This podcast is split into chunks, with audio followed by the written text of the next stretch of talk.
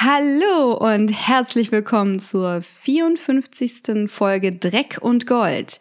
Wir besprechen heute in unserem Star Trek Special Trek und Gold die vierte und fünfte Folge von Star Trek Picard.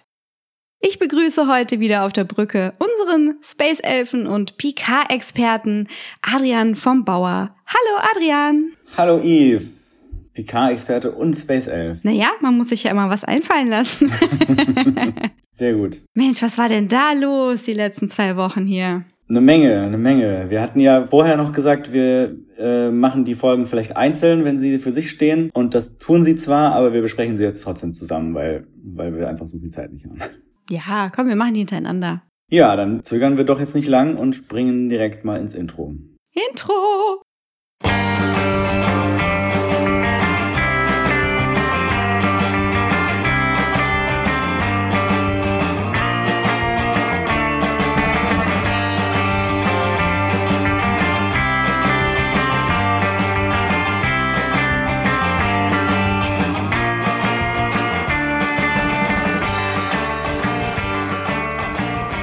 Dieser Podcast ist nicht spoilerfrei, also solltet ihr die hier besprochenen Folgen und alles davor gesehen haben. Episode 4 Absolute Candor. Will you come with me? Will you bind your sword to my quest?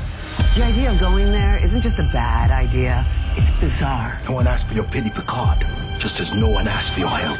One impossible thing at a time. Where did that come from?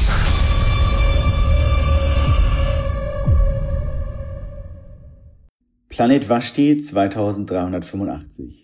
Picard besucht eine romulanische Geflüchtetenkolonie, auf der er mit den Kriegernonnen vom Orden der Kowat Milat daran arbeitet, weitere RomulanerInnen umzusiedeln. Er verbringt dort einige Zeit und baut eine enge Beziehung zum Waisenjungen Elnor auf, bis er vom Angriff der Synths auf den Mars erfährt und gehen muss. An Bord der La Sirena leben sich die neuen Crewmitglieder ein. Bevor es nach Free Cloud geht, möchte Picard einen Zwischenstopp auf Vashti machen, um sich weitere Unterstützung zu holen. Was er nicht weiß, ist, dass Vashti mittlerweile ein gefährlicherer Ort ist als vor 14 Jahren. Die Bevölkerung heißt Picard bei seiner Ankunft nicht gerade willkommen und auch Koat Milads Schwester Sani ist nicht nur froh über das Wiedersehen. Der mittlerweile erwachsene Elnor lebt immer noch bei ihnen und wurde zum Krieger ausgebildet, kann aber als Mann nie einer der Koat Milad werden. Picard hofft, dass Elnor sich seiner Mission als Leibwächter anschließt, doch dieser nimmt Picard dessen lange Abwesenheit übel und lehnt ab. Picard will wieder aufbrechen, muss jedoch auf das Transportersignal der Selena warten und vertreibt sich die Zeit in der örtlichen Bar. Ein romulanischer Ex-Senator sucht dort Streit mit ihm, fordert ihn zu einem Schwertkampf auf und greift an. In diesem Moment taucht Elnor auf und tötet den Angreifer. Er nimmt Picards hoffnungslose und deswegen würdige Mission an.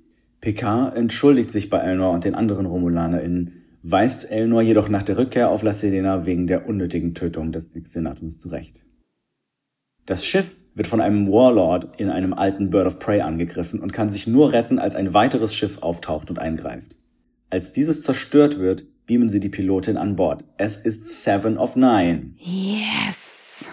Währenddessen, auf dem Borg-Artefakt sichtet Soji alte Aufnahmen von Ramda, in denen sie von romulanischen Prophezeiungen über Eb Geneb, die Zerstörerin, und Gan Madan, den Tag der Auslöschung, spricht.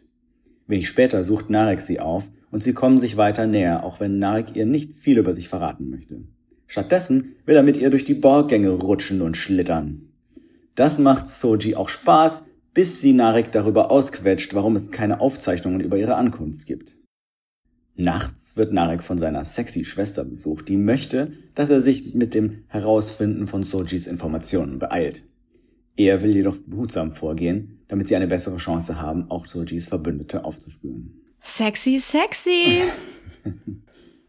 Und weiter geht's mit Folge 5 direkt. Stardust City Rag. Who are you looking for? Bruce Maddox, I found him. we must extract him. Are you serious sending us down there looking like this? We really need to sell this. We need to show a little panache. You're killing it. Something's not right. An ambush.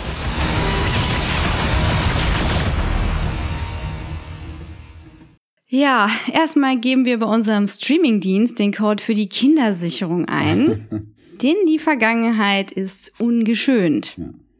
13 Jahre zuvor stürmt Seven eine Lagerhalle, in der ehemalige Borg für ihre kybernetischen Teile ausgeschlachtet werden. Brutalst und ohne Betäubung. Schnell erkennen wir ihren Ziehsohn Ichab wieder, den sie damals, als er noch ein Teenager war, mit der Voyager aus einem gestrandeten Kubus befreite. Seven kann ihn nicht retten und muss ihn aus Gnade erschießen, damit er nicht weiter leidet.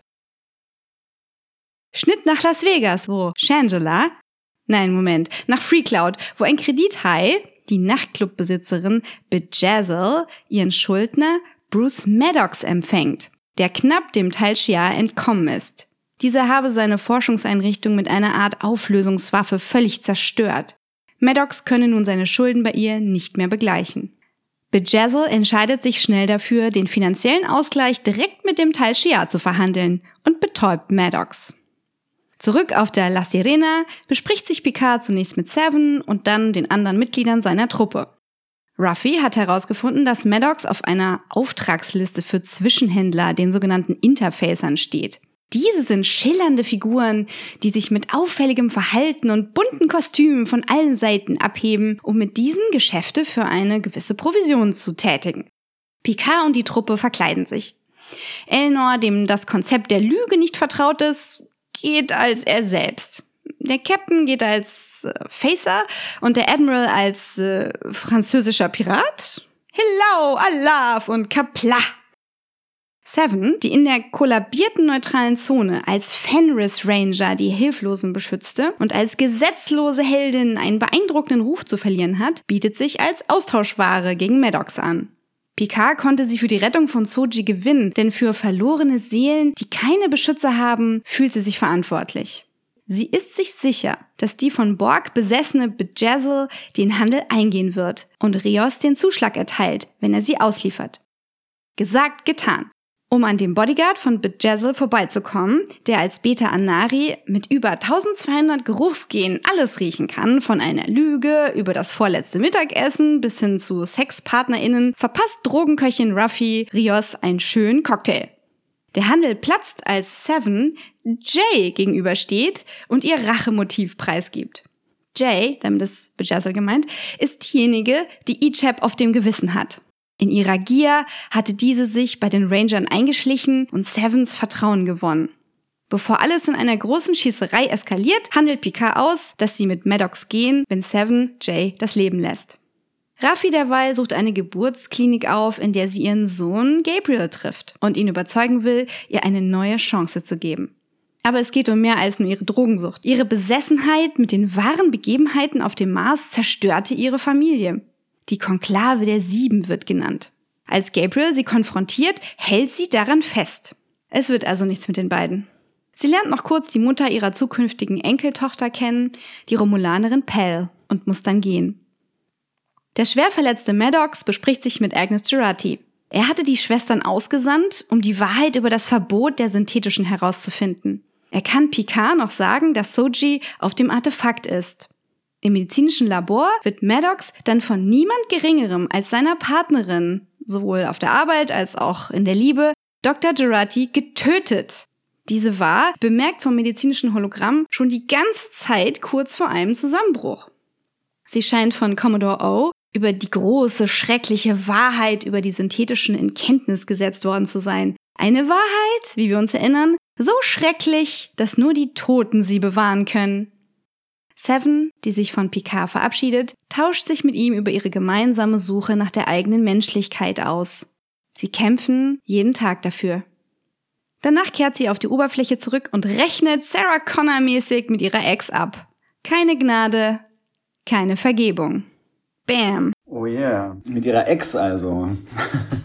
also das, ähm, das habe ich jetzt so gelesen ja. und dementsprechend wiedergegeben. Mhm. Könnte man schon so interpretieren natürlich. Ja, also man könnte es auch als Gay-Baiting bezeichnen, aber ich lese das jetzt mal so. Pff, Wahnsinn. Picard ist rumgekommen. Fangen wir doch mal auf Washti an. Datenbankzugriff aktiviert. Ich habe mich gefragt, was das für eine Besessenheit mit dem Wort, mit der Worthülse Wash auf sich hat. Also, wir haben die Satwash, mhm. dann den Planeten Vashti, dann haben wir, wenn wir uns erinnern, die ehemalige Geliebte von Picard, Wash. Also, ne? Mhm. Ist da irgendwas Stimmt. los oder? Aber zumindest die, die Jadwash und Vashti kann man, kann man noch zusammenbringen, weil es wahrscheinlich beides romulanische Wörter sind und vielleicht eine sehr häufige Silbe ist. Mhm ganz spannend, finde ich ja. Und, und irgendwie würde ich mir da noch mehr Informationen zu wünschen. Diese Fenris Rangers, die ja anscheinend zum Beispiel Vashti und andere geflüchteten Unterkünfte in der ehemaligen neutralen Zone bewachen und für die Seven of Nine und Icheb gearbeitet haben. Ja, ich denke mir, die werden wir auf jeden Fall noch sehen, die guten Werwolf-Superhelden. Warum nennt man das Fenris Rangers? Irgendwie ist mir das sehr nah dran an Babylon 5, dieser hm. Ranger-Auskopplungs- ja, Ding sie. Die Rangers. Hast du eine Idee oder? Also Fenris ist wohl der Planet, auf dem die basiert sind. Und das ist ja, glaube ich, auch irgendwie ein real existierendes äh, Sternensystem, wenn ich mich nicht. Also ich habe das, glaube ich, zumindest schon mal im Zusammenhang mit Sternbildern gehört. Ach so, dann macht's wiederum Sinn. Ja, dass es daher kommt, warum man sich dann die speziell dafür ausgesucht hat. Ich meine, es klingt halt irgendwie ein bisschen badass, wenn da irgendwie so dieses Wölfische mit drin ist. Auf jeden Fall. Also ich sag ja zum großen Bären der große Einkaufswagen und zum kleinen Bär auch der kleine Einkaufswagen. Das wäre natürlich ein bisschen uncool. Meinst der große Wagen, oder? Ja, ja, genau. Oh oh. schneiden, schneiden, schnell schneiden. Also wenn ich jetzt zum Beispiel, wenn wir jetzt irgendwie Ranger wären aus einem kleinen Wagen, den ich den kleinen Einkaufswagen nenne, dann wäre das so, hey, wir sind die kleine Einkaufswagen Ranger. Ja. Hey, ja, ja. Na gut. Äh. Na gut.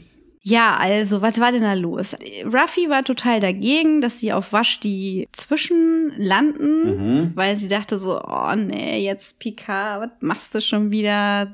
Räumst dich ja auf und kannst dich nicht entscheiden, irgendwie so von Ort zu Ort jetzt zu fliegen, um deine Sache zu machen. Nee, du musst da unbedingt noch hin. Und jetzt wissen wir ja auch, warum Ruffy es so eilig hatte. Die wollte ja ziemlich schnell nach FreeCloud. Ja, auch wenn ich mich ein bisschen frage, warum der Sohn auf FreeCloud ist, ob die Krankenhäuser oder die Familienplanungskliniken äh, in Space Vegas besser sind als in der Föderation. Ich könnte mir vorstellen, dass das halt ein Ort ist, an dem du mit einer Romulanerin gut sowas planen kannst, ohne dass du dich da äh, irgendwelchem Rassismus aussetzen musst. Mhm. Ja, also bestimmt besser als irgendwie auf romulanischen Welten schon mal, wo die Menschen sicher nicht so gerne gesehen sind. Und auf der Erde kann es natürlich auch sein, dass da, dass es da jetzt gewisse romulanerfeindliche Tendenzen gibt. Ja, bei Ruffy wissen wir ja auch nicht genau, wie ging das denn halt jetzt mit dem Vater ihres Sohnes, den wir kennengelernt haben, zu Ende hat sie sich auf die Erde geflüchtet, weil sie da halt auch gestrandet war nach ihrer wahrscheinlich unehrenhaften Entlassung. Das klingt ja alles so in der Richtung. Ja. Oder ist sie Free Cloud extra ferngeblieben? Ist vielleicht ihr Ex dort irgendeine Figur, irgendeine bedeutende Figur? So ein Interfacer oder auch irgendwie so ein Kredithai oder vielleicht sogar irgendeine Art ehrenhafte Person, die da alles zusammenhält. Ich weiß nicht. Aber gut, erstmal Vashti. Also voll süß, ne? Wir, wir lernen diesen kleinen Jungen kennen und seinen Legolas, auf den wir gewartet haben. Ja. Und ach, sehen es ja irgendwie auch schon kommen, dass Picard ihm eine Beziehung aufbaut und dann ist er aber halt einfach mal irgendwie 13 Jahre weggeblieben. Ja, dann liest er ihm doch nicht die drei Musketiere zu Ende vor. Mensch. Unzuverlässiger Mensch. Weil es ist ein wiederkehrendes äh, Thema. Picard hat Ruffy jahrelang nicht besucht, hat Elnor jahrelang nicht besucht, hat unsere Fernsehbildschirme jahrelang nicht besucht. Also Der Grund dafür, der in äh, dieser Folge genannt wird, ist, dass er die Perfektion nicht erreichen konnte. Also er konnte nicht den großen Sieg einstreichen. Mhm. Also hat er sich da komplett zurückgezogen und hat sich da in seinem Versagen gesuhlt. Ja. Oder wie Ruffy sagt, du konntest nicht alle retten, also hast du dich entschlossen, niemand zu retten. Oder war das auf Vashti ja. dieser... Nee, das, das war schon auf seinen ganzen Lebensweg der letzten Jahre bezogen. Aber es ist natürlich ganz schön krasse Wandlung für Picard. Naja gut, er war, war jetzt nie jemand, der große Kompromisse gemacht hat und bisher in den alten Folgen hatte er dann meistens irgendwann einfach Glück, dass er keinen Kompromiss eingehen musste. Aber wenn man dann die 80er und 90er Jahre Fernsehlandschaft verlässt, dann verlässt einen manchmal auch das Glück und es wird alles etwas komplizierter. Wir hatten es ja das letzte Mal schon von der gestorbenen Utopie. Ja. Vielleicht steckt da noch mehr dahinter. Vielleicht lernen wir noch mehr Motive kennen. Es kann ja auch sein, dass Picard irgendeine Art, äh, ja, ach, nicht schon wieder eine Verschwörung, aber vielleicht hat er ja auch irgendwelche Geheimnisse gehütet. Weiß man jetzt Ja. nicht. Was ich mich auch frage, wo hat er das ganze Geld her? Weil es geht ja irgendwie in diesen Folgen sehr oft darum, dass Picard irgendwas bezahlen muss. Also er muss eine, äh, er muss irgendwie eine Bestechung zahlen, um überhaupt auf Vashti runtergelassen zu werden. Rios verlangt dauernd mehr Geld und Picard zückt immer gerne den Geldbeutel. Ah jo, White Privilege. Nur die Auslöse von, von äh, Bruce Maddox ist ihm dann doch zu teuer. Also, nee, Leute, das ist jetzt aber. Das kann ich mir nicht leisten. Ja, weil äh, eigentlich gibt's ja auf der Erde, also so wie wir die Star Trek-Welt kennen, mindestens auf der Erde und eigentlich in der ganzen Föderation sowas wie Geld überhaupt nicht. Also es ist irgendwie halt so ein fröhlicher, technologisch-utopischer Kommunismus, wo alle sich alles teilen, weil man ja sowieso durch Teleportation und Replikatoren und so alles hat und alles kriegen kann, was man braucht und deswegen eigentlich keinen äh, Zweck für Geld hat. Aber irgendwie scheinen sie dann doch manchmal Geld zu haben, wenn man dann Leute bezahlen muss, die nicht aus dieser Föderationswelt kommen. Frage ich mich, wie sich das dann entscheidet, ob Picard dann irgendwie tatsächlich Geschäfte außerhalb der Föderation gemacht hat und dieses Geld angesammelt oder so, ob sich einfach entscheidet, so, ach, jeder Föderationsbürger äh, hat jetzt so und so viel Geld, falls sie mal außerhalb von Föderationswelten, zum Beispiel auf irgendwelchen zwielichtigen Glücksspielplaneten oder, oder so äh, Kohle brauchen. Hm, du meinst so, so Credits, so theoretische. Ja, Hm, ja, ist so ein bisschen unsauber, ne? Aber Ja. ich denke, das muss man einfach, da muss man wohlwollend drüber hinwegsehen, über den Kontostand von Picard. Ich hätte jetzt, wenn du das nicht nur mal gesagt hättest mit der geldfreien Utopie, hätte ich das einfach darauf zurückgeführt, dass er halt ein schönes, fettes Admiralsgehalt noch bekommt, obwohl er halt nicht mehr Mitglied in dem Club ist, weil er ja sich da irgendwie schön zur Ruhe gesetzt hat und kriegt ja wahrscheinlich noch ein bisschen Altenpflegegeld und verkauft seinen Wein irgendwie äh, nach Ferengina an Quark oder so. vielleicht. Der ja auch eine Bar auf FreeCloud hat. Das sieht man im Establishing Shot. Quarks Bar. Na ja, ja, ja, das war wieder voll mit Easter Eggs. Ich konnte gar nicht so schnell gucken. Ich wollte aber auch nicht pausieren. Ich habe pausiert, habe gelesen Quarks Bar, What's yours is ours. Mr. Mott's Hair Emporium. der glatzköpfige bolianische Friseur auf der Enterprise, der hat äh, anscheinend ein intergalaktisches Friseur-Imperium aufgebaut. Und dann gab es auch noch ein Schild für Dabo-Tables. Vielleicht sind die auch in Quarks Bar. Also ich glaube, Quarks Bar ist einfach ein Franchise. Mittlerweile ja, das würde ich auch vermuten. Ja. War Quark nicht am Ende irgendwie der Nagus? Oder. Nee, äh, Nog ah, war nee, der Nagus. Nog war der Nagus. Äh, nee, warte mal, nee, ist Nog äh, der Neffe? Nee. Oh oh. Auf jeden Fall ist es der Bruder, der der Nagus ist. Ja, also laut Heiko wäre das. Gengi Ferengi. Aber es ist tatsächlich Rom. Rom ist der Bruder, Nog ist der Neffe von Quark. Das äh, führt uns aber jetzt gerade wieder ganz so anders hin. Ja, wir sind ein bisschen durch den Wind heute. Und die Folgen haben natürlich noch viel mehr Fragen aufgeworfen. Aber sie haben auch ein paar Fragen beantwortet. Zum Beispiel, warum wollte Ruffy unbedingt nach FreeCloud? Oder warum ist Agnes die ganze Zeit so nervös? Genau. Oder ist die Mutter von Dash und Soji wirklich existent oder künstlich? Da haben wir erfahren, das ist die Mom AI. ja. Dann haben wir noch erfahren in den beiden Folgen, dass die Verschwörung nicht nur die Romulaner, also nicht nur den Satwasch betrifft. Ja. Dann haben wir erfahren, dass Maddox auf jeden Fall auf Nunien Sungs Arbeit aufgebaut hat. Mhm. Und dann wurde impliziert, dass äh, Seven ähm, B ist. Und nicht mehr Arrow oder Ace oder irgendwie das romantische Opfer eines Plot-Twists, der sie Chakotay in die Arme geschrieben hat. Ja. Brrr, das wollte ja niemand so wirklich. Das wollte niemand und deswegen haben sie es auch schön wieder fallen gelassen. Ja, also das war ja so, dass sie äh, so einen emotionalen Blocker drin hatte in ihrer Borg-Technologie, Mhm. damit du halt als Borg nicht durchdrehst. Mhm. Also du hast da so, du hast halt irgendwas in deinem kortikalen Implantat, das dich davon abhält, tiefere Gefühle zu anderen Menschen zu haben, weil sonst wäre diese schreckliche Wahrheit, dass du da halt in so einem Kubus zusammengebaut bist, nicht zu ertragen. Mhm. Und ich habe das aber, als ich dann irgendwie zum hunderttausendsten Mal mal Voyager geguckt habe letztes Jahr, so gelesen, dass Seven einfach aromantisch und asexuell hätte sein können und es wäre überhaupt kein Problem gewesen. Das hätte super gut gepasst und dann kriegt sie halt diese romantische Storyline da, wo du, also, wo du also wirklich dauernd kotzen willst, ähm, weil dann halt auch noch der Doc, der ja eigentlich Vertrauensperson und halt auch derjenige, also ihr Arzt, ja, auch noch romantische Gefühle für sie hat, so, so bläh. Das hat Seven so klein gemacht und so schwach. Ja, dieses Gay-Baiting, das hat bei mir voll gezogen, weil ich dachte so, ja gut, äh, also Seven und die Tante hier läuft auf jeden Fall. Chefskiss. Mua. Ja, und zwischendurch war, war Seven, äh, hat ihr Emotionsblocker noch ein bisschen weiter sich gelöst und sie hat noch mehr Menschlichkeit dazu gewonnen und sich sogar wieder Annika genannt. Also ich glaube noch nicht mal, dass Seven sich jetzt groß selber Annika nennt.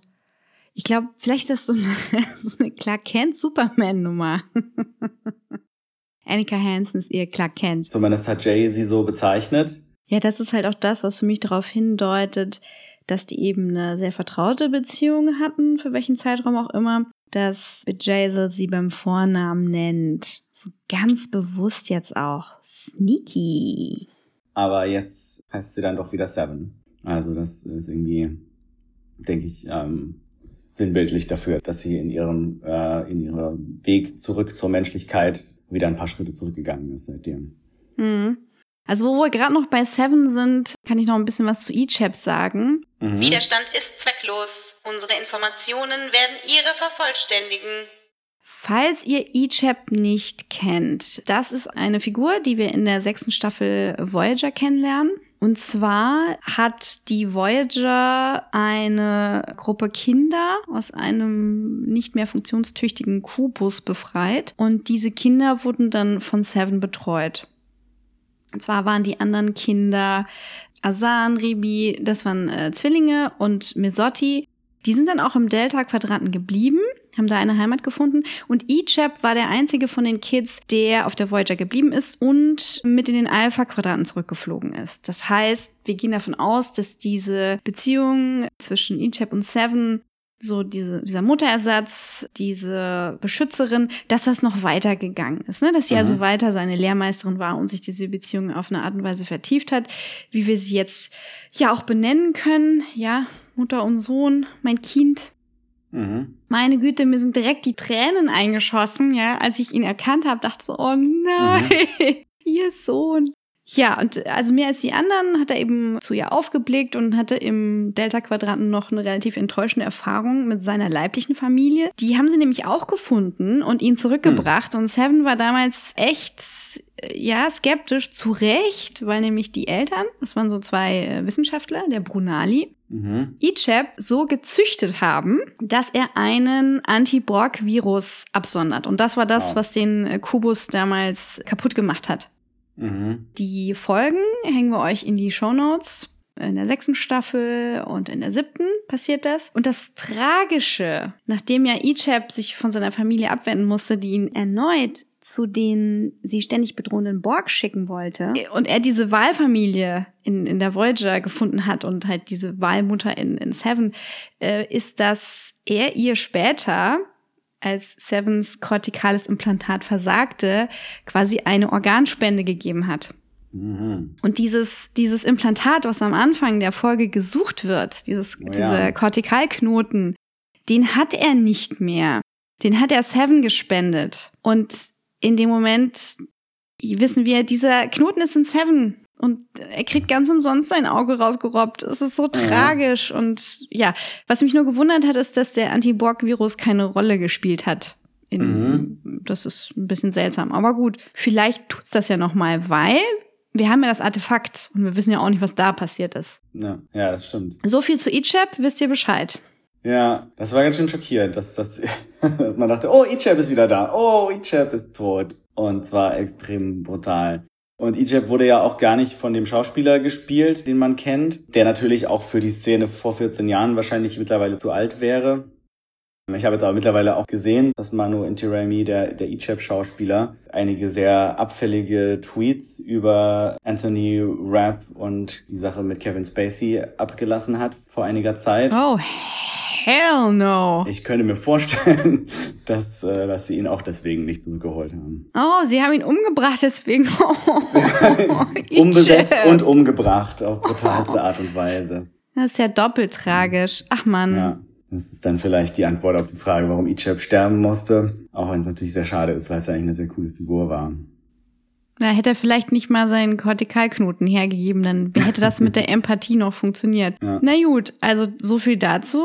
Ja, und Bruce Maddox wurde ja auch umbesetzt. Da hatte ich ja schon mal vor ein paar Folgen spekuliert, dass wir den wahrscheinlich eher nicht sehen werden, weil ja der Schauspieler mehr oder weniger im Ruhestand ist mittlerweile, der den damals gespielt hat. Ähm, Und ich glaube, der ist jetzt irgendwie Vorsitzender von irgendeiner Theateruni und spielt eigentlich nicht mehr in Film und Fernsehen. Aber wir sehen ihn doch nur halt von einem anderen Schauspieler gespielt, der ihm jetzt nicht super ähnlich sieht, aber das schon ganz gut macht und ja auch nicht allzu lange mit uns weint.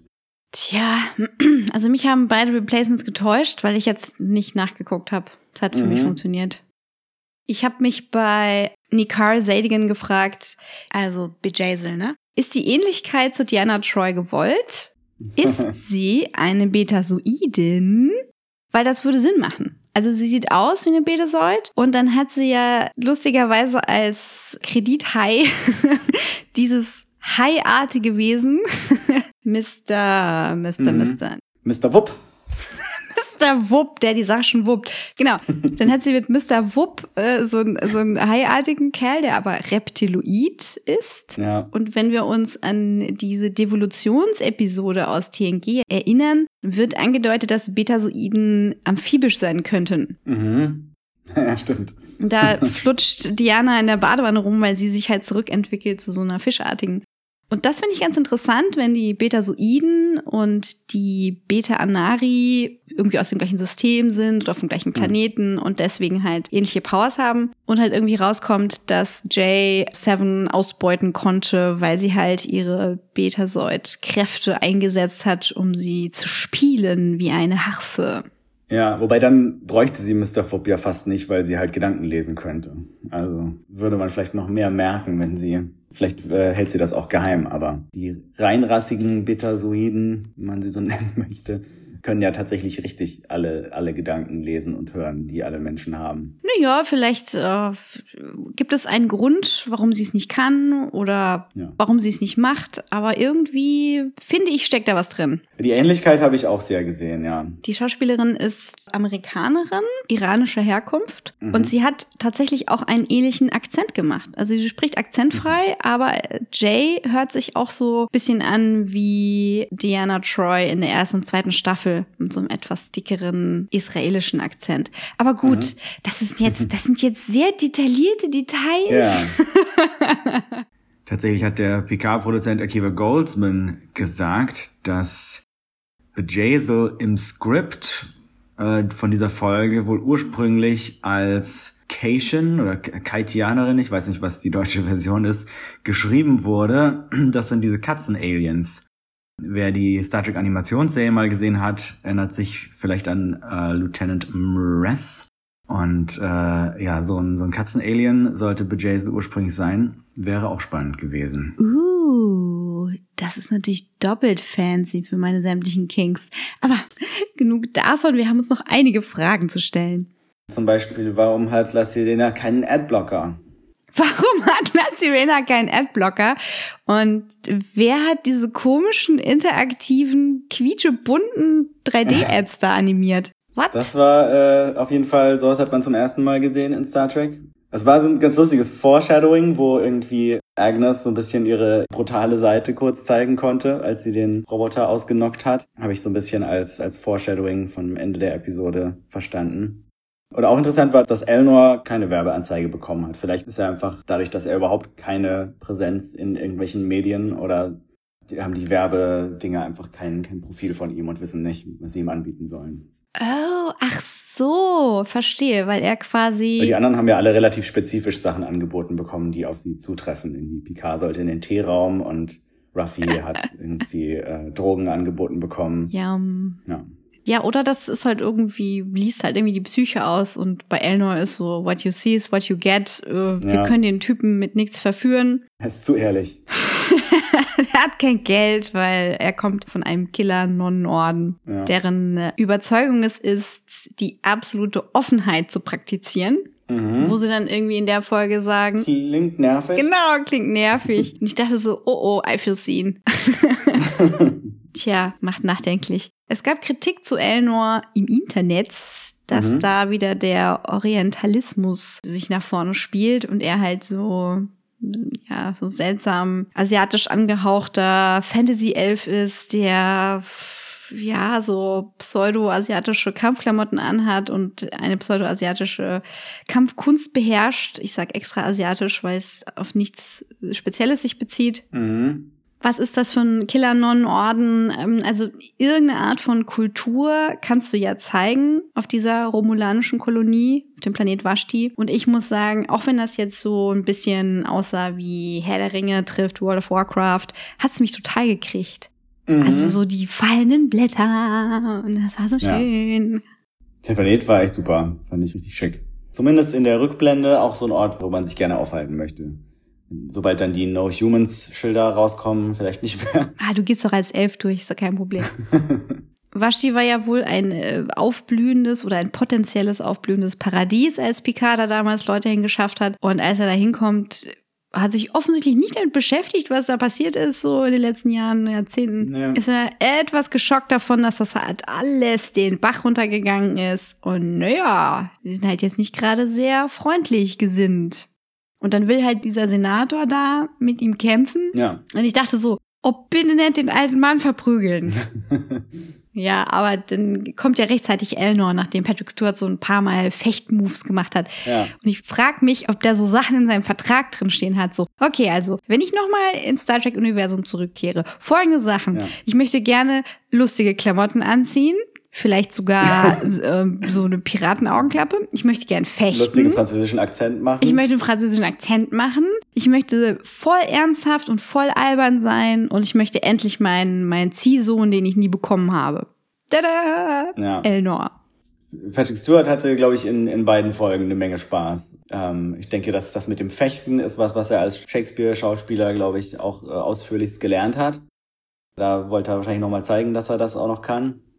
Ja, also Absolute Candor endet ja damit, dass wir wieder bei unseren Dunkelelfen sind und Rizzo ihren Bruder da ankackt und impliziert wird, dass sie ihn misshandelt. Mhm. Weil sie meinte so, ja, Junge, also wenn du hier nicht langsam Ergebnisse bringst, dann gibt's statt der Karotte wieder den Stock, ne? Ja, genau, die ist auch ganz schön stark, scheinbar stärker als er, oder vielleicht wehrt er sich auch einfach nicht, weil er irgendwie weiß, dass sie die Überoberhand hat und äh, droht ihm auf jeden Fall Gewalt an. Was halt klar ist, wenn es Dunkelelfen sind, weil dann sind ja die Frauen die dominante Gruppe.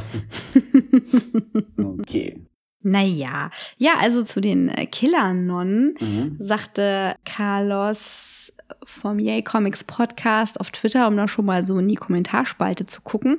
Bisschen lustig, dass der erste und einzige Fragezeichen, den man aus diesem Female-Only Killer-Nonnen-Orden kämpfen sieht, ein Typ ist. Ja, Leute, das ist überhaupt gar keine Frage, warum das so ist, weil die Killernon natürlich die Bene Gesserit sind. Wir denken hier an Dune. ja, die habe ich auch gedacht. Und unser kleiner Legolas halt der Paul Atreides unter den Damen. Und ne, er ist der einzige Mann, der diese Powers hat und das passt alles. Und das ist aber auch nicht schlimm. Ja. Oder findest du das irgendwie schlimm? Ja, also es ist schon ein bisschen komisch, dass man diesen, diesen ähm, Orden einführt von diesen tödlichen Nonnen, die irgendwie alles platt machen können. Und dann, ja, ist eben er der Einzige, bei dem man das auch sieht. Aber ich kaufe das denen trotzdem ab, dass sie das können. Also ich finde, die Schauspielerin, die da die Obernonne spielt, ja, also der kaufe ich das ab, dass sie das auch kann.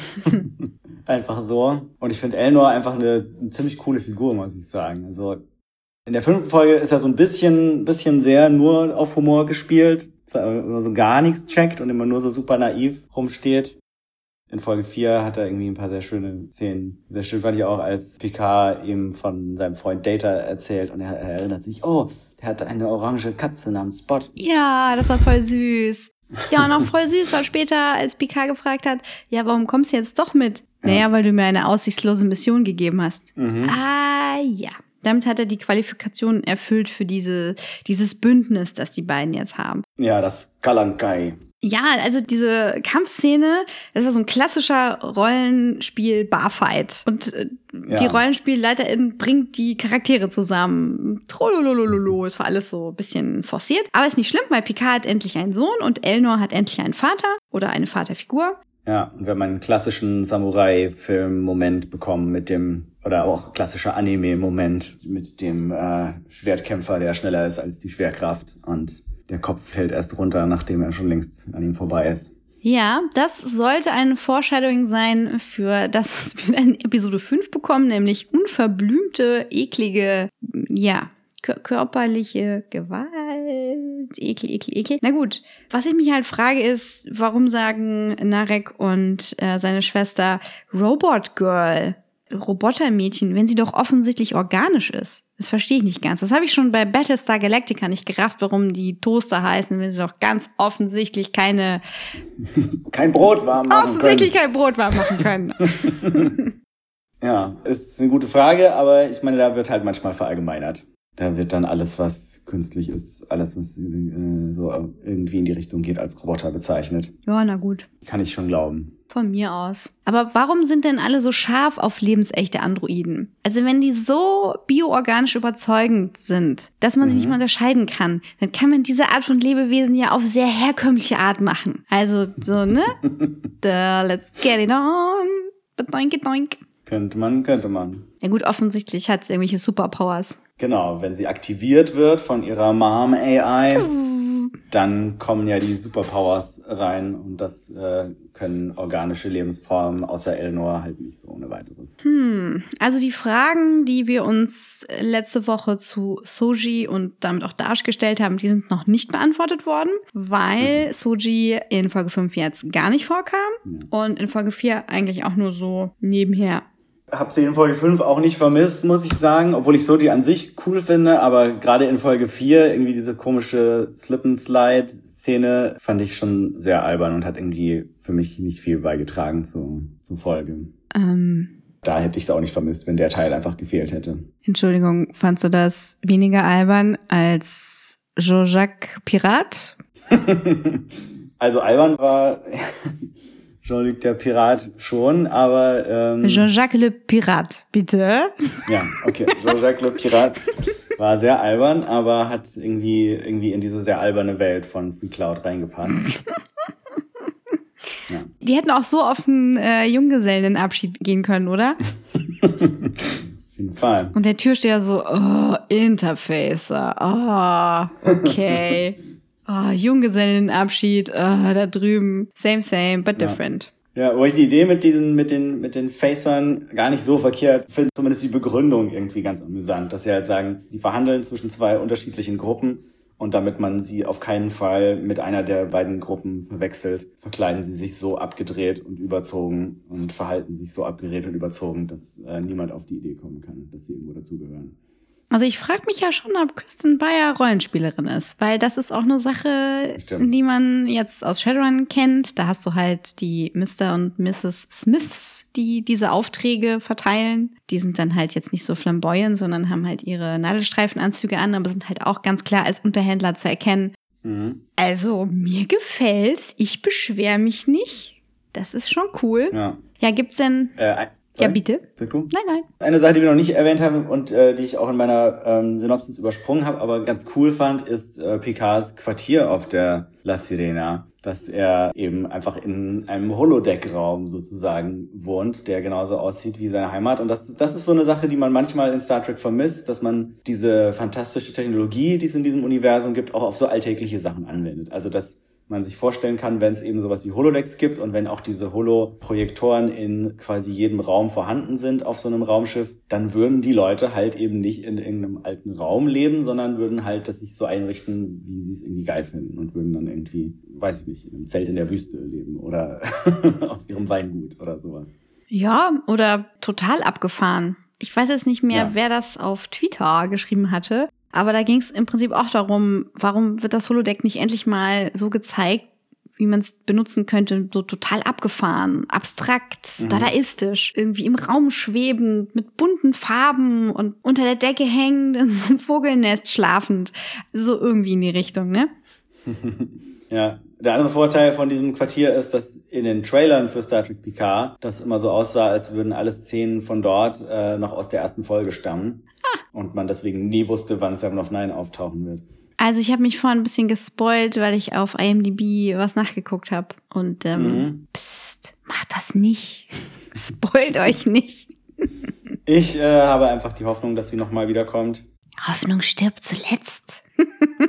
Es kommt ja auch eine zweite Staffel, die ist ja schon bestellt. Ja, und wenn wir den äh, Zeitgeschehnissen glauben dürfen, wird Whoopi Goldberg vorkommen. Denn da gab es eine Talkshow, in der Patrick Stewart äh, eigentlich über äh, Picard reden sollte und dann aber äh, zu Whoopi gesagt hat, ach, weißt du was, magst du nicht einfach nochmal deine Rolle spielen? Und das war wohl sehr tränenreich, ne? alle waren sehr begeistert. Ja. Das habe ich gar nicht mitbekommen, das habe ich gehört bei unseren Kollegen von Trackgasm, dem anderen PK-Podcast. Viele Grüße an dieser Stelle und danke für diesen Insight. Hört doch auch da mal rein. Ich habe das Video auch gesehen, das musst du dir mal angucken, das ist wirklich sehr rührend, weil ähm, Whoopi Goldberg ist ja mittlerweile Fernsehmoderatorin, hat irgendwie so eine Frühstücks-Fernseh-Diskussionsrunde The View. Mhm. Da war Patrick Stewart zu Gast und hat sie dann halt überraschend gefragt und sie war, war sehr gerührt und war, äh, weil es irgendwie halt irgendwie so ziemlich ihre Lieblingsrolle war und sie so ein Star Trek-Fan ist. Ey, das, ich kann doch nicht schon wieder heulen. Also das war schon ein sehr, sehr schwieriger Morgen mit dieser Folge.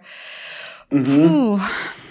Naja, also wir haben unseren Space Elfen an Bord. Ist die Crew jetzt komplett? Ich glaube schon, ja. Also ich meine, irgendwann könnte es natürlich sein, wenn sie beim Artefakt ankommen, dass sich dann auch noch Soji der Crew anschließt oder sowas. Oh ja, das wäre toll. Wäre denkbar. Der Grundstock der Crew steht und eigentlich, also gerade in der Folge 4 habe ich auch schon so gedacht, oh, das ist ja irgendwie ziemlich cool. Ich mag die alle sehr. Ich mag irgendwie so, so äh, Ruffys stinkstiefelige Art, die an Dr. McCoy erinnert manchmal. Ich mag irgendwie Agnes sehr, die halt irgendwie so einen, so einen Sinn für Humor hat und, ähm, Und Mord und Totschlag? und einen Sinn für Mord.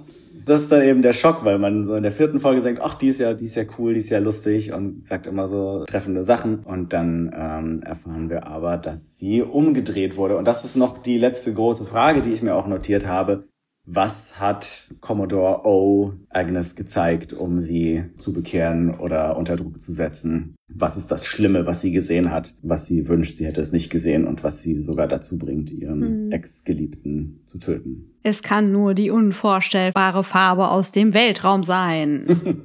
Oder diese von mir vermutete KI-Göttin, die irgendwie total abgefahren ist. Eb Genep und Ganmadan. Genau. Ich halte es immer noch für möglich, dass es da einen Zusammenhang gibt mit dem, was wir zuletzt bei Discovery gesehen haben und dass es dann dadurch irgendeine Art von rückwärts in der Zeit gedrehter Prophezeiung gibt und man irgendwas sieht, was halt so, weiß ich nicht, Terminator-artig in die Apokalypse läuft. Finde ich aber immer noch nicht ausreichend, dieses Szenario, um da halt, also da so einen romulanischen Genozid zu begehen Ja. Und gleichzeitig die synthetischen zu verbieten und weitestgehend abzuschaffen. Die andere Sache, ne? ich behalte die Hologramme ja immer im Auge. Wir haben noch ein neues Hologramm kennengelernt, noch so ein Stoffel von mm, Scruffy Mac Holo Dudes äh, Kompanie. Ja. Und mit dem spricht er Spanisch, der ist tätowiert und noch schlechter gelaunt. Und was war, was war der nochmal? Der, der war Pilot, glaube ich, was, was irgendwie ein bisschen komisch ist, weil ich meine, dann kann man doch einfach sagen, hier Schiff Autopilot aktivieren.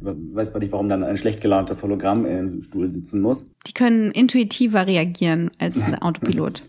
Genau. Und wir, wir haben auch noch einen kennengelernt, nämlich den Inneneinrichter oder den, den Hospitality Hologramm, der Picards Quartier einrichtet. Alter, oh Mann. Nach den Spezifikationen von ähm, Shaban, der anscheinend von der Erde vom Weingut die Daten geschickt hat, damit Picard in seinem vertrauten Raum sein kann, obwohl Picard sich das gar nicht gewünscht hat. Der weiß halt auch nicht, dass sein äh, romulanischer Kumpel äh, sein Altenpfleger ist. Die haben das so gedeichselt. Und deswegen hat er gesagt, ja, wenn er in einer fremden Umgebung ist, dann, dann wird er so ein bisschen fahrig. Also pass auf, es muss genau so sein. Das ist auch sonst nicht gut für seine Krankheit und so, von der wir ja alle offiziell nicht wissen. Wer weiß. Da habe ich auch zum ersten Mal verstanden, als das Hologramm den Namen von Jaban falsch ausgesprochen hat, irgendwie Mr. Chaborn, äh, habe ich erstmal verstanden, dass das eine Anspielung, beziehungsweise ein Easter Egg ist, dass der so heißt, weil der Showrunner heißt ja Michael Chaban und der Romulaner heißt Jaban. I see, I see. Äh, Und was ist jetzt richtig? Weil ich mich das ja auch gefragt habe. Ach so, naja, Chaban ist glaube ich schon falsch, aber äh, wahrscheinlich erinnert sich unser Showrunner an verschiedene Leute, die seinen Namen falsch ausgesprochen haben und hat das dann entsprechend eingebaut. Finde ich cool. Die Admiralin, die wir in der ersten Folge kennengelernt haben, in der zweiten Folge, die ist ja auch Kirsten, wie, wie jetzt Kirsten Bayer, die, die Autorin der fünften Folge. Ja, ja, I noticed. I see you. Ne? Das, das, das war nämlich, das war nämlich, äh, also Kirsten oder Kristen? Kirsten, glaube ich. Ich habe da so eine Namensschwäche. Also, ne, wenn sie der Master ist von diesem groß angelegten Rollenspiel, dann war das auf jeden Fall so ihr Insert. Das war so die Admiralin, die da sitzt, war so der Master persönlich. Und Ja. naja, gut. Okay, also genug davon. Ja. Jetzt sind wir so überall rumgesprungen. Wir haben unsere Track-Referenzen eigentlich auch schon durch. Wir haben über Egypt geredet, Ja. über Betazoids und die neuen Beta-Anari, die wir vorher auch noch nicht äh, irgendwo gesehen haben. Die sind wirklich ganz Nee. neu. Dann haben wir Quark erwähnt. Ist dir noch irgendwas aufgefallen in den beiden Folgen?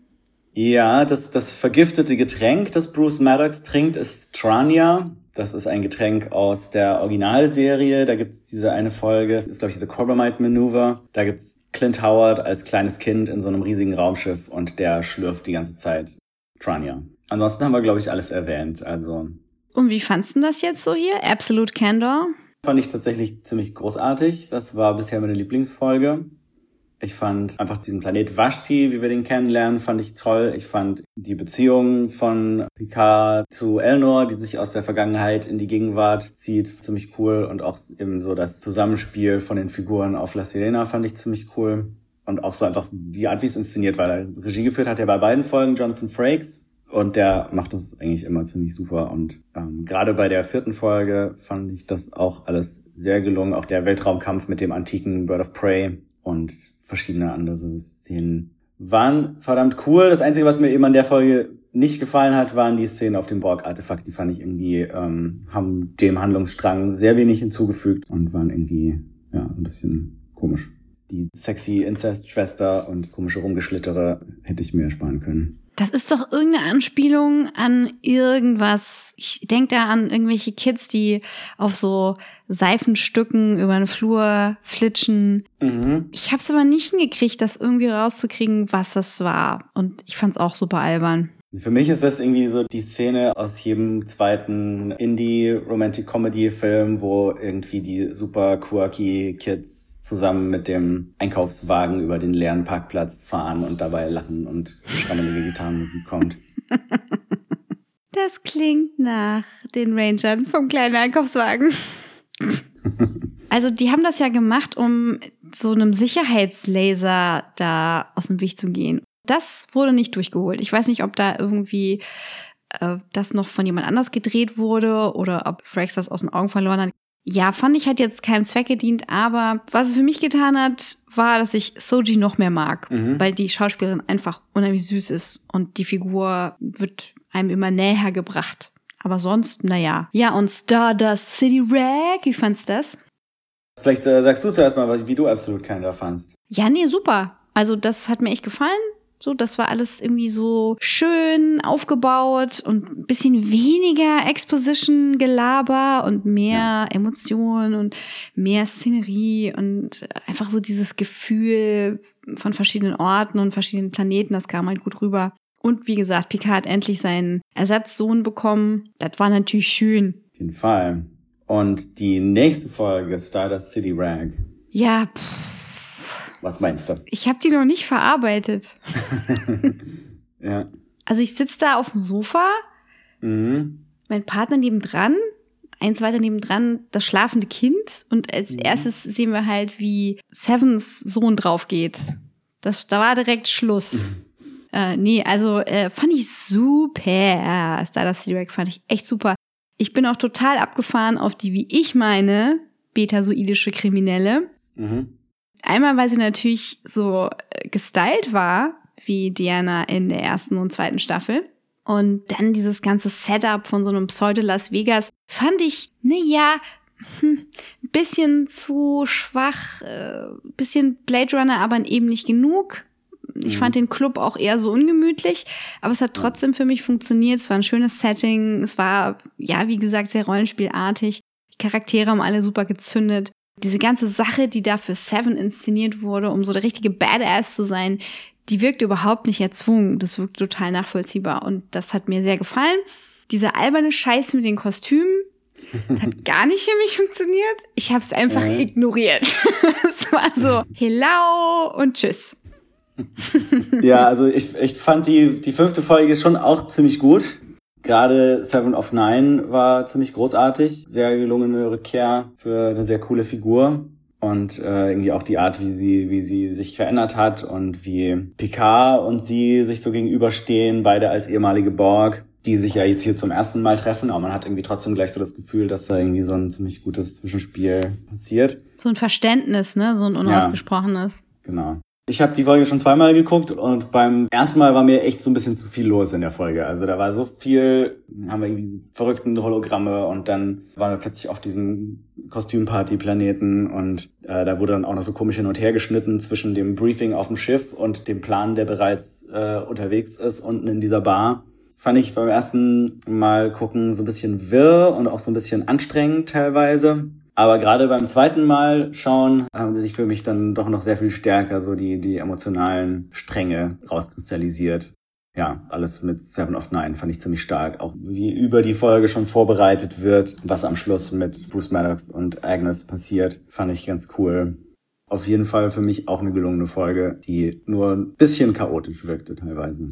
Ja, die Schnitte waren jetzt nicht so opti, aber das, Ja. naja. Also die Tonalität war so ein bisschen all over the place. Wir haben so diese horrorartigen Sequenzen. Da muss ich sagen, fand ich die Sequenzen auf dem Borg-Kubus bisher echt beeindruckend. Die hatten sowas von so einer schicken Horrorästhetik, die jetzt nicht so in your face war, aber trotzdem, ja, als könnten demnächst da schreckliche Sachen passieren. Und da sind ja auch mal schreckliche Sachen passiert. Und das wird sehr gut rübergebracht. Und dann sehen wir halt so diese Entsprechung davon, wie diese armen Ex-Borg da ausgeschlachtet werden. Das, pff, ja. Und dann hast du dann auf der anderen Seite diesen albernen Scheiß in dem Club. so, okay. Na gut, wie auch immer. Also ich weiß nicht, ob die nochmal bei mir so reinhaut, wenn ich die jetzt ein zweites Mal gucke. Schauen wir mal, wie es weitergeht. Ja, also, was meinst du, sollen die so weitermachen hier? Soll Frakes noch öfter ran? Mindestens eine weitere Folge hat er noch gemacht. Ich glaube sogar die nächste, in der er möglicherweise auch selber auftaucht. Mal sehen. Mit seiner Frau? Genau. Also seiner On-Screen-Frau? Da bin ich natürlich auch sehr gespannt drauf, wie es den Rikers so geht und äh, oder den Troys eigentlich besser gesagt. Ja, eigentlich ist Troy Ähm, korrekt, ja. Ja, die wiederzusehen, freue ich mich natürlich sehr. Also das wird, glaube ich, ziemlich cool. Sehr schön an den beiden Folgen fand ich jetzt auch, dass sie so ein bisschen in sich geschlossen waren. Weil die ersten drei Folgen haben halt überhaupt nicht sowas gehabt, dass man am Ende der Folge gedacht hat, okay, jetzt habe ich irgendwie eine Story gesehen, sondern es war immer nur so ein, so ein paar Schnipsel, die, die das Ganze weitergeführt haben. Und jetzt sind wir zwar immer noch deutlich Teil von diesem Staffelbogen, von diesem zehnstündigen Kinofilm, wie sie es ja auch irgendwie oft beschrieben haben. Aber wir haben trotzdem irgendwie eine Folge mit einem Anfang und einem Ende. Und das finde ich ganz cool. Wir hatten so zwei Single-Missions in so einer Staffelkampagne. Und das ist, Ja. ähm, das ist ganz gut. Ja. Mhm. Weißt du schon was über die nächste Folge? Oder sparst du dir die Äh, Spoiler? Nee, nee, ich bin, bin auch eigentlich ganz spoilerfrei. Nice. Ja, dann kommen wir doch zu meinem persönlichen Lieblingsteil, der natürlich sich in das bisherige Gespräch schon reingeschraubt hat. Ich kann es nicht lassen. Unsere Theorien. Ich habe diesmal nicht so viel an Theorien, glaube ich. Also wir haben ja schon drüber gesprochen, was ich von einer möglichen Verknüpfung mit den Borg halte. Mm, Mhm. Wir können an der Stelle mal eine Theorie von Heiko Hörnig reinschneiden. Der äh, sagt dazu, dass die Romulaner ein Technovirus geschaffen haben, der die Borg gebaut hat. Ah ja. Wie gesagt, wenn es um KIs geht, sind die Borg einfach keine künstlichen Intelligenzen, sondern es sind ja organische Intelligenzen, die in ein Kollektiv eingegliedert werden. Aber gut, wir wollen jetzt keine Erbsen zählen. In der Richtung könnte was passieren. Wir verlieren dadurch zwar die Borg Origin Story, die in den Romanen ganz schön war, aber da haben wir eh schon viel von verloren. Dadurch, dass es einfach widersprochen wurde. Fast alles haben wir da verloren von, oder? Quasi alles davon wurde, wurde widersprochen in Picard. Dafür könnte Picard jetzt seine eigene Borg Origin Story anbieten. Irgendwie mit den, mit dem Tal Shiar und den Jadwash und den Romulanern. Oder zumindest kann man sich natürlich vorstellen, dass halt dieses Schiff, was von diesem Borg-Kubus zuletzt assimiliert wurde, auf jeden Fall irgendeinen geheimen romulanischen Anti-Borg-Virus hatte. Allerdings ist es natürlich auch sowas, was vielleicht schon zu oft immer wiedergekehrt ist mit Ichaps Anti-Borg-Virus und Hugh, der mit seiner Individualität wie ein Virus auf das Kollektiv gewirkt hat und so. Ja, das reicht nicht, ne? Das ist zu schwach. Das muss schon, wie ja. ja so oft gesagt wurde, eine Wahrheit sein, die so schrecklich ist, dass nur die Toten sie bewahren können. Ja. Was auch immer das ist, es kann nicht so stark sein wie unsere Vorstellung davon. Aber nun. Gerade die Sache mit Agnes jetzt. Wie krass kann das sein, was ihr da offenbart wurde? Und kann das so krass sein, dass wir ihr das dann wirklich abkaufen, dass sie so handeln würde? Da bin ich echt gespannt, was Ihnen da einfällt. Sie wünscht sich ja, dass man es ihr nicht erzählt hätte. Nicht nur, weil sie dann ja. Maddox umbringen muss, wie sie denkt, dass sie das muss, ja. vielleicht ist das ja auch ihr Job, äh, sondern auch, weil sie es offensichtlich ein Stück um ihren Verstand bringt. Mhm. Ich hoffe, dass wir ZuschauerInnen nicht um den Verstand gebracht werden, wenn dieses Geheimnis gelüftet wird. Letztlich werden weltweit Hunderttausende Star Trek-Fans spontan wahnsinnig. Auf die Straße gehen und ich habe hier noch einen Soundschnipsel von Heiko. Irgendwann wird rauskommen, dass Rios selber auch nur ein Holo-Programm ist. Dass im Endeffekt die ganze Crew des Schiffes aus Hologrammen besteht. Was auch für mich die einzige Variante gewesen wäre, in der ich diese super stereotypische Pseudo-Wolverine, ich bin so cool, ich rauche meine Zigarre und ansonsten bin ich sehr, sehr gebeutelt von den Geistern der Vergangenheit. Aber so richtig klar, warum ich so drauf bin, ist es ja noch nicht. Also macht für mich nur Sinn, wenn das so ein Abziehbild-Hologramm ist. Meinst du so ein Wackelbild? Ja, genau, ein Wackelbild. Wenn das drei Wackelbilder sind, die dieses Schiff steuern. Ja, finde ich auch interessant. Ja, bis Folge 4 haben wir ihn tatsächlich nicht außerhalb des Schiffes gesehen. Aber naja, vielleicht hat er einen mobilen Emitter. Ja, mhm. er sitzt halt auch immer da auf seinem Kommandostuhl. Ja. Der macht nichts anderes. Und wer weiß, wer da quasi das Außenteam war.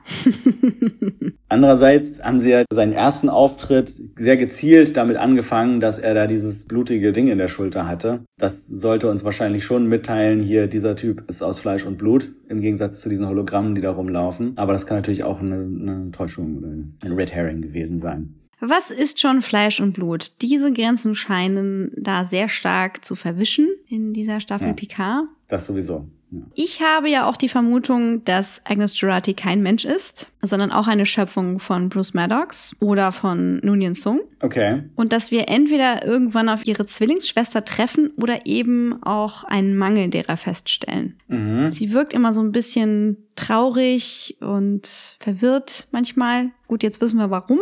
Maddox sagt ja, dass, dass sie quasi genauso wie er und Dr. Sung höchstpersönlich zur Schöpfung von Dash und Soji beigetragen hat. Aber es könnte natürlich auch dadurch gewesen sein, dass sie der Prototyp war. Das finde ich läuft ziemlich drauf hinaus, weil sie halt auch so sehr emotional und sehr menschlich ist und das ja diesen sehr lebensechten Androiden ja gerne auf den Leib geschrieben wird, dass sie so menschlicher sind als Menschen und das halt so ihre große Leistung ist oder auch ihr Niedergang.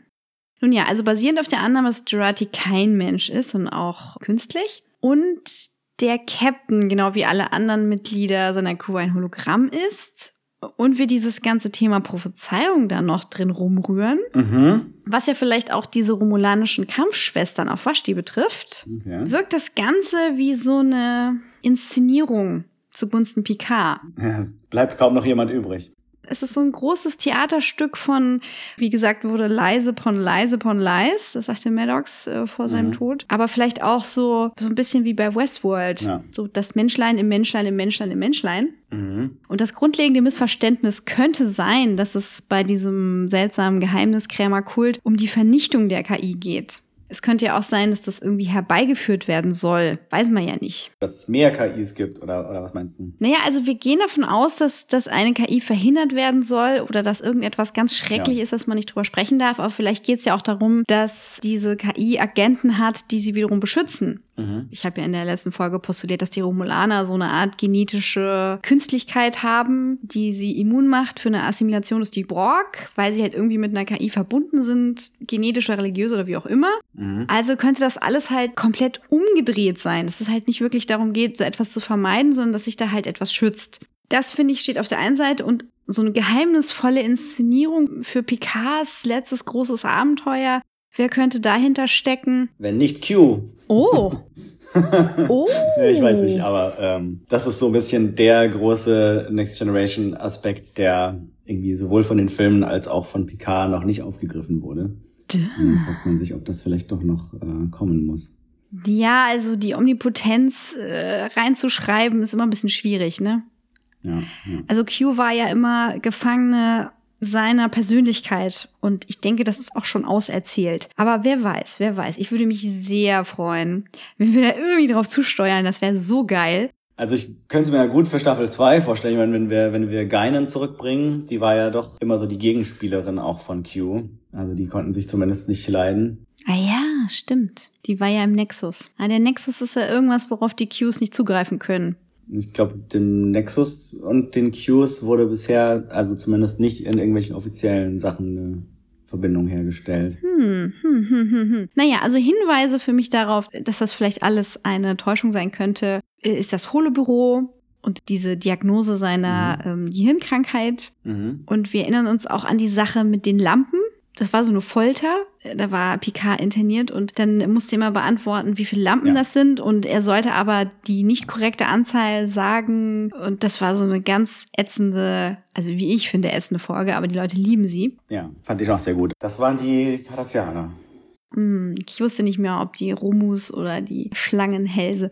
Gut, also, wenn ich nochmal den Bogen ganz weit ausfahren darf, könnte ich mir auch vorstellen, dass die Aliens dahinter stecken, denen Picard schon öfter archäologisch nachgejagt ist, die ja nur das Leben im bekannten Universum gesät haben.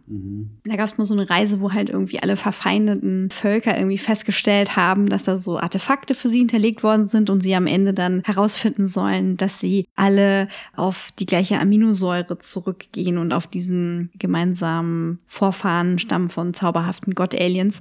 Ja. fand ich damals ganz cool und die haben wir aber nie wieder so erlebt oder von ihnen was gehört. Nee, das wurde komplett ignoriert von allen anderen Star Trek-Serien nach dieser Folge, weil es irgendwie so ein bisschen so ein Universe-Breaking-Konzept war. Ja, Make or Break a Universe. Kommt immer darauf an, wie man das benutzt, ja. Ja, klar. Vielleicht sind die das und vielleicht wollen sie Picard etwas Besonderes offenbaren, weil es auf das Ende seines Lebens zugeht. Nur so eine hanebüchene Theorie. Nicht, dass ich das will, dass das passiert, ja. ich vermute das immer so. Die Realität ist nicht so, wie sie scheint, aber ich fände das auch schlimm, wenn es so wäre. Ich weiß nicht, ob du irgendeine irgendein, äh, Vermutung hast, wer die Conclave of Eight ist. Waren es acht? Ja, ich glaube, du hast vielleicht ein bisschen zu viel Seven, Wups. Seven im Hinterkopf gehabt. Upsi, upsi, waren es die Konklave der acht, okay. Ob das die sind, die hinter dem Synth-Angriff auf den Mars stecken tatsächlich, also ob sie wirklich gibt, so wie Ruffy das glaubt, und ob sie auf der Seite der Romulaner sind oder eher auf der Seite der Androiden und Synths oder ob das vielleicht irgendwie sogar die gleiche Seite ist, wenn man genug Layers wegschält. Moment mal, Moment mal, da sind wir doch schon wieder bei Battlestar. Na gut, also ich könnte mir vorstellen, dass wir da einfach acht Vertreter der Hauptföderationsvölker haben, die diese Verschwörung befeuern. Ja, Da hätten wir Klingonen, Vulkanier, Menschen, Romulaner, Innen und dann bin ich bei vier. sind ja nicht, sind aber nicht alles Föderationsmitglieder. Ne, ja, oder so eine, so eine Art Überfut, also so eine Ja. Konklave halt, mein Gott, könnt ihr euch ja selber überlegen. Dann schreibt uns doch auf Twitter, wer die anderen vier sein könnten, wenn das so stimmt, wie ich das behaupte. Und dann schauen wir doch mal eben in die Kommentarspalte. Mhm. Unbekannte Signale aus dem Internet. Die Suse hat geschrieben, geht es für euch auch nicht schnell genug voran? Bei Disco passiert immer so viel. Hier wartet man nur ab irgendwie. Ja, und äh, Carlos hatte noch geschrieben, wirkt auf mich bisher wie ein auf Serienlänge ausgewalzter TNG-Film mit neuem Cast. Außerdem schreibt Typograf und Mopspapa Simon Malz.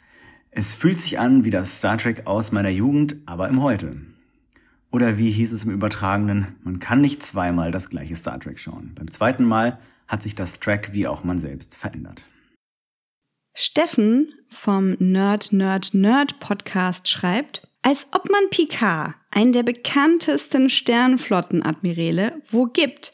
nicht mehr erkennt, nur weil er eine Augenklappe und einen schlechten französischen Akzent auflegt und er ist Franzose? Alter, regt mich die Serie auf. Heike kommentiert dazu, naja, du darfst nicht vergessen, er hat einen Ruf als Sternflottenheld. Der Abschaum, wie die Organhändlerin, die Ichab auf dem Gewissen hat, wird vielleicht von ihm gehört haben, aber mehr auch nicht. Das ist nicht ihr Milieu. Vielleicht hat sie es auch gewusst und gespielt, um den dann später auch abzumurksen, aber Seven war halt schneller. Heike schreibt auch noch, ich bin von den Kleinigkeiten begeistert, die dafür sprechen, dass da Nerds am Werk sind die Anspielung auf Quarks Bar in der letzten Episode, die Verknüpfung zur finalen Folge von TNG, also das Pokerspiel mit Data, Picards Krankheit in Qs Zukunft. Patrick Stewart spielt immer noch alle an die Wand und er schafft es, Picard melancholisch wirken zu lassen, ohne dass er lächerlich wirkt. Negativ findet sie, keine Ahnung, ob das nur im Deutschen so ist, aber die Musik übertönt an manchen Stellen den Dialog. Zum Abschluss ein Dreifach Hurra für die deutsche Synchronisation. Alle wieder da nach so vielen Jahren. Yeah! At Blood and Brain schreibt uns, ich finde, die Serie ist nicht für Neulinge gemacht, beziehungsweise Neulinge haben einen schwereren Einstieg, wenn sie Picard als erste Star Trek-Serie gucken sollen. Es wird viel Vorabwissen vorausgesetzt, um einige Dinge besser zu verstehen. Picard war ein Borg, wer ist Seven of Nine, was ist mit Data passiert und wer ist das überhaupt und einige Punkte mehr. Einiges davon wird in einem Nebensatz dann noch etwas ausgebaut, aber wirklich erklärt wird es nicht.